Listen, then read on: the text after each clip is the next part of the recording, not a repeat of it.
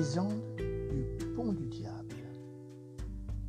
Alors que les moines de Gélone et d'Anian ne ménagent pas leurs efforts pour la construction du pont traversant l'Hérault au débouché des gorges de la plaine, on constate chaque matin, en abordant les lieux, que les travaux réalisés la veille sont systématiquement détruits. Les deux congrégations monastiques comprennent très vite que leur projet subit des entreprises de sabotage nocturne et en appellent à la protection de leur saint patron Guilhem, qui un soir décide de se rendre seul sur les lieux pour y interpeller les éventuels malfaiteurs. Après quelques heures postées à attendre, Guillaume constate que le diable, déguisé dans un costume de bouc noir, fracasse les travaux du pont. Guillaume l'interpelle alors. Satan, je t'ai reconnu dans ton ridicule apparat. Pourquoi dévastes-tu ainsi l'ouvrage de mes frères? Bah, C'est que je n'ai que faire des entreprises de tes chiens, de serviteurs sur terre. Satan, plutôt que de nous affronter ici, essayons de régler notre contentieux intelligemment. Pour une fois, je suis d'accord avec toi, Guillaume. Alors écoute-moi bien. Je te propose de construire un pont le plus solide qui soit en trois jours. En échange, tu t'engages à me livrer l'âme d'un de tes chiens de serviteur. Celui du premier qui traversera le pont sera pour moi, et je l'emmènerai avec moi au fond de l'abîme des enfers.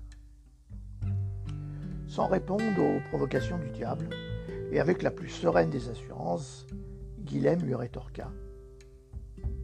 L'âme d'un de mes chiens de serviteur.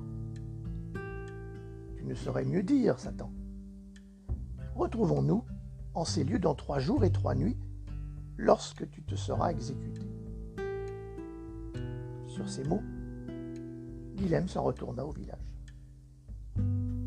Trois jours et trois nuits s'écoulèrent, et ce fut le moment pour Guilhem et ses compagnons de retourner au pont pour constater la fin des travaux. Arrivés aux abords du chantier, Satan les accueille sur l'ouvrage qu'il vient d'achever. La mine réjouie à l'idée d'emporter avec lui une âme humaine. S'adressa alors à Guilhem en ces termes. Je me suis exécuté. L'ouvrage est terminé. J'ai rempli ma part du contrat. À toi maintenant de me donner ce que tu m'as promis. Guilhem sortit un os de sa veste, le jeta de l'autre côté du pont, et le chien qui se tenait à ses côtés traversa le pont à grande enjambée. Alors que le diable ne comprenait pas la manœuvre, Guillaume s'éclama. Satan, tu vois que je respecte mes engagements. Il y a trois jours de cela, tu me demandais l'âme d'un de mes chiens de serviteur. Eh bien voilà, c'est le plus fidèle de tous.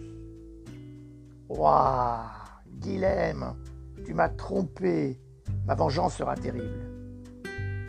Dans sa colère, le diable tenta de détruire le pont, mais l'ayant promis le plus solide possible, il ne put y parvenir.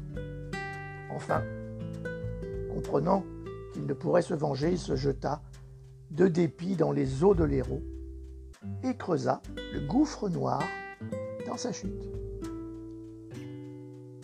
Parfois, en période de crue, la colère du diable semble se réveiller et ses hurlements surgissent du fond du gouffre.